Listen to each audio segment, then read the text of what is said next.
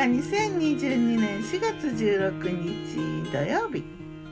今日の南伊豆は雨かな？やんだかな？って感じ。ちょっと寒い。うーん明日はね満月。ピンクムーン？しかもイースターだな。しかもお誕生日だ。大事な人の。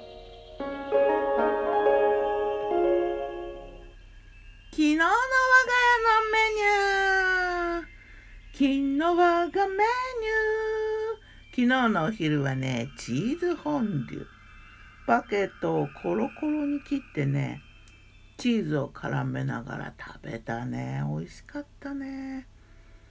他に食べたのはね人参をスティックに切ったのを少しと。残ってたねチキンとたけのこの炒め物をちょっとつまんだぐらいだ。ほとんどチーズとバケットのお昼であったよ。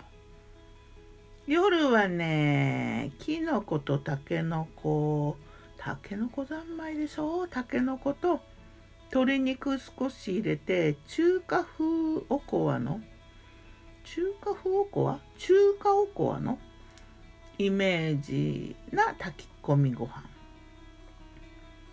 うーん生姜とごまも入れてねごま油も入れてか。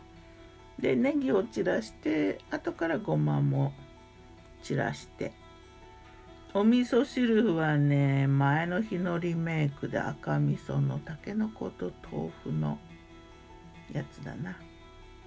それからね繊細なねあのわかめとたけのこの穂先の酢味噌がけ。こっちの味噌は西京味噌白味噌。それとかつおのたたき。うん大根のスライスと茹でたアシタバをちょっと添えてね。そんな感じ。本日もたけのこ多めって感じだな。さて魔女の考察。お茶の話。新茶もそろそろ季節が始まるね。お茶はねまあ美味しければ何でも好きだよね。緑茶もいいしウーロン茶もいいしほうじ茶もいいしチャイもいいし紅茶もいいし。どれもいいんだけど美味しいお茶と美味しくないお茶っていうのがやっぱりあって値段がね高ければ美味しいかっていうとそうでもない時があるな。あのね今はね食事時のお茶は茎茶。2日ぐらい前から茎茶だな。緑茶の茎茶。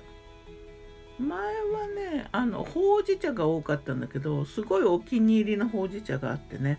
すごい安いんだけどその今まで飲んだ中で12を争うぐらい美味しいほうじ茶がコープにあるのよ。でもそれの企画があんましなくってねちょっと今切らしてるから今度来るかな。楽しみ。ほうじ茶に関して言えばね一番美味しかったのは掛川で飲んだね。ほうじ茶が美味しかったんだけどこれは結構お高い。うんあと思い出のお茶って言えばね中国で飲んだロンジンティー。これは美味しかった。買って帰ったね。まあでもやっぱりお茶はいろいろあって後からね日本で飲んだのは日本で買ってきたのは良かったんだけどちょっと他で飲んだのはねなんか全然別物だったな。で紅茶だったらホーションのモーニングティーあんまり渋くないやつ。アールグレーならメルローズかな。ウーロン茶だったら台湾のが好きかも抹茶もいいよね